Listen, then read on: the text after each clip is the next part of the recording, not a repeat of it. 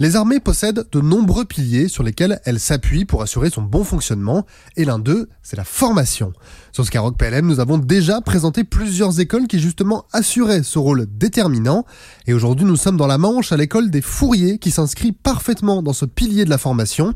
Placée sous le contrôle du service du commissariat des armées, ou SCA, l'école des Fourriers accueille au sein de ses 40 hectares des militaires issus de toutes les armées ou de la gendarmerie. Au programme, formation au métier de l'administration et de la comptabilité, de la gestion des ressources humaines et du secrétariat, ou encore métier de la restauration et de l'hôtellerie. Elle accueille chaque année près de 4000 élèves et stagiaires, qu'ils soient civils ou militaires. Pour débuter notre visite, nous sommes accueillis par le directeur de l'école, le commissaire de première classe Hugues Jardin.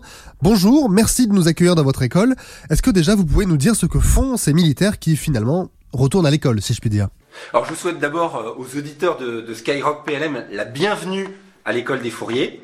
Et euh, pour répondre à votre question, pourquoi des militaires retournent à l'école Je dirais que dans une armée professionnelle, on se forme régulièrement pour justement rester pro. En fait, après sa formation initiale, le jeune militaire va recevoir une formation de spécialité. Et plus tard, à plusieurs moments clés de sa carrière, pour devenir sous-officier ou sous-officier supérieur, le militaire retourne à l'école pour progresser dans sa spécialité. Et donc, l'école des fourriers, c'est l'école des spécialités du commissariat des armées. Et dans quelle spécialité vous formez vos élèves? On forme dans des spécialités qui sont indispensables à la vie du militaire au quotidien. Le militaire se nourrit plusieurs fois par jour. On forme à la restauration. Le militaire est payé tous les mois. On forme à la rémunération, c'est-à-dire la solde. On forme aux finances, car il faut pouvoir acheter ce qui est indispensable aux armées pour fonctionner. Le militaire, il faut aussi le recruter, le noter, le faire avancer dans la carrière. Ce sont toutes les formations relatives aux ressources humaines. Et comme vous le voyez, tous les métiers du soutien que l'on enseigne ici sont essentiels à la vie du militaire. Pour résumer, à l'école des fourriers, on vient apprendre un métier. On dit souvent ici que c'est l'école du geste métier pour rester pro au service des armées. Alors en arrivant, on a déjà pu voir beaucoup d'uniformes différents ici. C'est une école qui regroupe toutes les armées? Oui, vous avez raison. Toutes les couleurs d'uniforme sont représentées ici. Cette année, nous fêtons les 110 ans de cette ancienne école de la marine, mais on fête aussi les 20 ans de son interarmisation. Cela signifie que depuis 20 ans, sont formés ici des terriens, des marins, des aviateurs et même des gendarmes à tous les métiers du soutien des armées. Alors nous sommes un site qui est très marqué par l'histoire de la marine, mais la moitié des élèves qui sont formés à l'école des fourriers proviennent de l'armée de terre. Une école interarmée, tout le monde s'enrichit des meilleures pratiques de chaque armée. Et alors vous, combien de personnes vous formez chaque année dans cette école? En volume d'élèves formés, c'est la deuxième école militaire après l'école des sous-officiers de Saint-Mexan. En fait, sur ce magnifique site de 47 hectares, nous formons chaque année près de 5000 élèves de toutes les armées.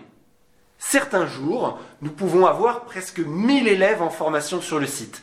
C'est pourquoi je salue le travail exceptionnel réalisé par les instructeurs de l'école pour réussir à relever ce grand défi de la formation. Merci pour votre accueil. Nous allons profiter de cette visite pour rencontrer ceux qui suivent ces formations. J'en aperçois une justement. Elle s'appelle Chanel. Alors bonjour Chanel. Donc toi, c'est quoi ta spécialité? Ben, La spécialité RHL dans l'armée, c'est tout qui est aide, soutien, c'est-à-dire exemple. Grâce au GSBDD, ben, nos mecs, ils sont nourris, blanchis et logés. Alors on voit un petit peu le, nom de cette formation. À quoi elle ressemble justement cette formation euh, au quotidien? Ça reste quand même une formation militaire? Oui, bien sûr. C'est pas parce qu'on est cuistot, barman ou agent polyvalent, qu'on n'est pas militaire. Tout avant, si on retient notre métier, on est toujours militaire. Et ben, pour moi, qu'on s'engage, ben, le premier boulot, c'est apprendre d'être une soldat. Donc oui, tout à fait, oui. Donc ta spécialité, elle recouvre trois domaines, hein, restauration, hôtellerie et loisirs. En mission, quel poste tu pourras être amené à, occuper justement dans le futur, une fois que ta formation sera terminée? Ben, Un spécialiste euh, RHL peut s'occuper du poste où lequel il était formé, c'est-à-dire... Euh, cuisine, barman, hôtellerie, euh, pâtisserie, prestations. Et finalement, pourquoi c'est ce parcours que tu as choisi et pas un autre?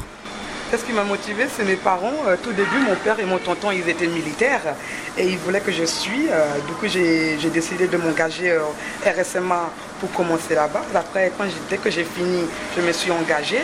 C'était un peu dur parce que j'avais personne en France, mais euh, premièrement, j'étais au génie après l'infanterie tout à coup, je me suis eu une petite blessure. Du coup, pour me protéger, j'étais obligée de m'orienter au GSBDD. Et maintenant, j'ai trouvé ma ligne et ça me plaît vraiment. Merci Chanel et bonne continuation à toi. Alors évidemment, qui dit formation dit formateur et l'école des fourriers peut d'ailleurs compter sur près de 190 personnels civils et militaires pour la faire tourner. Et parmi eux, l'adjudant-chef Sabrina. Bonjour, alors toi tu es formateur ici, c'est quoi ta spécialité? Eh bien ma spécialité est AES. Cet acronyme un peu barbare veut dire administration et secrétariat. Et c'est quoi alors la fonction d'un administrateur au quotidien dans, les armées? Alors, je préfère le terme militaire ayant une spécialité de soutien administratif, car avant tout, nous sommes militaires. Mais la fonction première d'un militaire travaillant dans ce domaine est d'être en charge de l'accueil, de répondre aux demandes et de soutenir les autres militaires qu'il administre, puis de rédiger des documents administratifs, comme dans le civil. Ensuite, selon sa spécialité, il sera en charge de la comptabilité, du contrôle interne, d'un secrétariat, de l'assistanat de chef d'organisme militaire, du budget, de la finance, des ressources humaines, de l'unité où il est affecté, et aussi de la restauration du loisir et de l'hébergement. Et donc ça se résume simplement à du travail de secrétariat ou c'est quand même un petit peu plus complexe que ça? Oh non, le travail ne se résume pas à des tâches administratives. C'est ce qui fait d'ailleurs que notre métier n'est pas un métier commun. Tout d'abord parce qu'un militaire est amené à exercer son métier dans un contexte bien particulier, très différent lorsqu'il est projeté en opération ou en mission. Il faut savoir qu'en plus de son travail quotidien, un militaire doit garder une certaine condition physique. Et eh oui. Et pour être physiquement apte pour partir en mission ou en opération et pour réussir ses épreuves annuelles de sport et de tir. Pour cela, nous avons des heures qui sont consacrées à s'entraîner pendant nos heures de travail. Puis, euh, dans un autre registre, hein, être militaire est quelque chose de très particulier, avec une culture propre, la culture du don de soi, de l'engagement, de la fraternité d'armes, du sens du service. Effectivement, le, collectif prime avant tout. Hein, ce sont des valeurs morales que les militaires appliquent au quotidien envers leurs chefs, leurs collègues de travail, les militaires qu'ils administrent, tout en respectant une hiérarchie qui est propre aux armées. En plus de leur travail de bureau, de leur maintien d'une condition physique et de l'application de ces valeurs morales énoncées tout à l'heure, ils sont amenés à appliquer une discipline qui exercice très singulier de l'autorité, du commandement et du management. Cette discipline est très particulière et aussi bien appliquée sur le terrain quand ils sont de simples soldats que dans leurs tâches quotidiennes dans un bureau. Donc alors toi, tu as en face de toi des militaires qui viennent apprendre un métier. À quel niveau vont-ils exercer des responsabilités ensuite? Alors effectivement, hein, ils exercent à plusieurs niveaux. Euh, alors nous avons le niveau le plus bas, hein, ce sont des personnels d'exécution, et ces militaires exécutent des, tâches simples hein, de secrétariat. Mais très vite, ils peuvent grimper les échelons, passer au grade supérieur et exercer leurs responsabilités en tant que chef d'équipe. Puis ensuite, nous avons un niveau intermédiaire nous avons des militaires que nous considérons comme cadres. Ce sont des personnes d'encadrement qui, comme leur nom l'indique, encadrent du personnel dans leur travail. Dès leur sortie d'école, ces militaires se retrouvent chefs de bureau ou adjoints de bureau. Et pour finir, évidemment, hein, il y a des militaires occupant des postes de direction et sont responsables de service ou de division. Et selon leur parcours de carrière, ils peuvent être un jour amenés à diriger un organisme militaire. Il faut savoir que, en tant que militaire, quel que soit notre travail quotidien, en plus de savoir et savoir-faire, nous possédons un savoir-être unique qui est très particulier et que nous exerçons à tous les niveaux de responsabilité. Et donc alors ces militaires qui viennent se former avec vous dans les métiers de l'administration, qui sont ces militaires justement? Est-ce qu'ils font un bagage particulier? Ils viennent euh, d'horizons très différents. Certains sortent du lycée et des fois ont un CAP ou un BEP. Certains ont déjà effectué quelques années d'études et sont diplômés. Certains viennent du monde du travail avec déjà une expérience professionnelle. Il ne faut donc aucun bagage scolaire. L'armée est, euh, vraiment synonyme d'escalier social. Hein. Tout le monde peut, peut réussir s'il en a l'envie et les capacités. Merci Sabrina. Retour aux élèves avec le quartier maître de seconde classe Julie qui suit la formation gestionnaire des ressources humaines. Bonjour Julie. Alors depuis combien de temps est-ce que tu suis cette formation? Bonjour. Alors je suis en formation à Kerqueville depuis le 4 juillet 2022. Je suis la formation du brevet d'aptitude technique Gest RH. Cette formation dure 15 semaines où nous sommes euh, logés, nourris, blanchis. Par contre, on est permissionnaire euh, les week-ends et on a nos soirées également. Et avant de venir ici, euh, quel poste tu occupais? Je me suis engagée le 6 octobre 2019 en tant que MOOPS, donc du coup c'est tout ce qui est les systèmes de combat donc les radars, tout ça sur euh, les bateaux. J'ai fait ma formation initiale à Cherbourg. Ensuite, je suis allée sur le Tonnerre, qui est un porte-hélicoptère amphibie, donc un bateau. J'y suis restée deux mois en mise pour emploi. Ensuite, je suis allée à Saint-Mandrier pour faire ma formation métier, mais ça ne m'a pas plu, donc euh, j'ai voulu changer de spécialité. Euh, je suis alors partie sur une formation métier de bureautique. J'ai été en attente de cours pendant sept mois à Saint-Mandrier, du coup. Puis ensuite, j'ai pu rallier Cherbourg pour faire ma formation. Ensuite, j'ai été affectée euh, à l'Enviog Poulmic, où j'ai été à l'habillement pendant un an et demi pour habiller les élèves officiers de l'école navale. Et ensuite, j'ai été mise pour emploi pendant six mois en tant que délégué administratif au bureau RH de commandement de toujours l'Enveoc. Donc toi, tu suis une formation qu'on appelle couramment geste RH pour gestionnaire des ressources humaines. Est-ce que tu peux nous en parler un petit peu? Alors cette spécialité, euh, c'est euh, la gestion des ressources humaines. On s'occupe des dossiers personnels et professionnels des administrés. Euh, à l'issue de ce cours, on peut être responsable de bureau, chef d'équipe, euh, et notre travail euh, est, en grande partie de guider et renseigner nos administrés dès qu'ils en ont le besoin. Et ensuite, cela peut déboucher sur des postes à l'étranger, comme dans les ambassades, et également avoir plus de facilité pour embarquer sur les bateaux de la marine. Alors cette formation, c'est une des plus longues qui est disponible dans cette école. Est-ce que le lien avec les opérations est présent durant ces semaines d'instruction pour, si je puis dire, garder un peu la main? Alors oui, il reste présent tout de même car euh, nous avons de nombreuses heures de sport qui nous permettent euh, du coup de nous maintenir en forme. Hum, donc on reste dans tous les cas en fait opérationnel, on a tous encore euh, le droit au port d'armes, on peut toujours tirer, euh, tout ça. Mais par contre après on n'est qu'élève, donc on participe pas réellement au maintien de la sécurité du site de l'école des fourriers, mais on est quand même là. Merci Julie. Alors c'est déjà la fin de notre visite, mais avant de partir, nous faisons un dernier détour par le bureau du directeur de l'école, le commissaire de première classe Hugues Jardin, pour en apprendre un petit peu plus sur l'histoire et le futur de cette école, vous allez voir. Alors monsieur le directeur, avant de nous quitter, est-ce que vous pouvez nous raconter l'origine du nom de l'école des fourriers?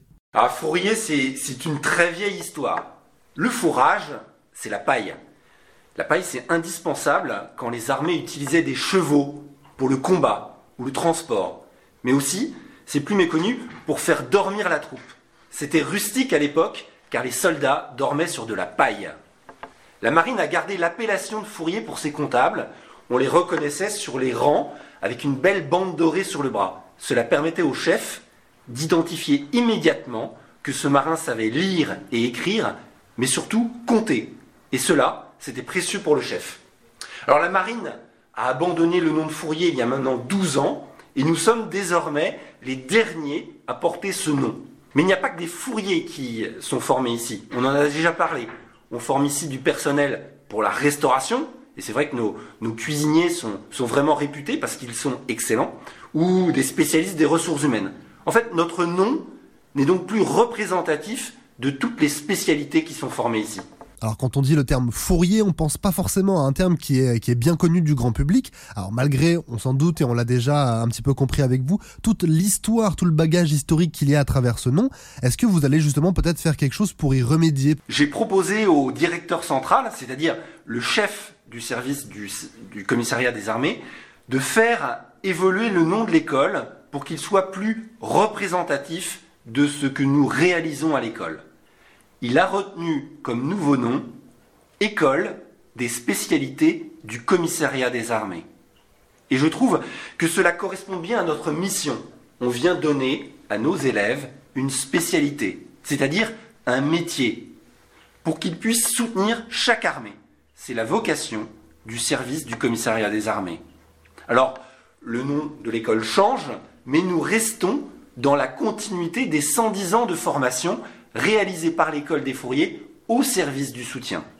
Le nom change, mais nous continuons à former des professionnels qui assurent un soutien partout où les armées sont déployées, sur le territoire national, sur les théâtres d'opérations extérieures ou à bord des bâtiments de la Marine nationale. Toute l'histoire militaire nous l'enseigne, comme les opérations les plus récentes, il n'y a pas d'opération militaire réussie sans un soutien efficace, sans un soutien professionnel. Être pro, c'est ce que nous apprenons à nos élèves tous les jours, ici, à l'école des Fouriers. Merci monsieur le directeur et merci de nous avoir laissé découvrir votre école qui, vous l'aurez compris, portera bientôt un nouveau nom à l'occasion de ses 110 ans. Skyrock PLM souhaite un bon anniversaire à l'école et ne manquera pas de continuer à suivre sa progression à l'épreuve du temps.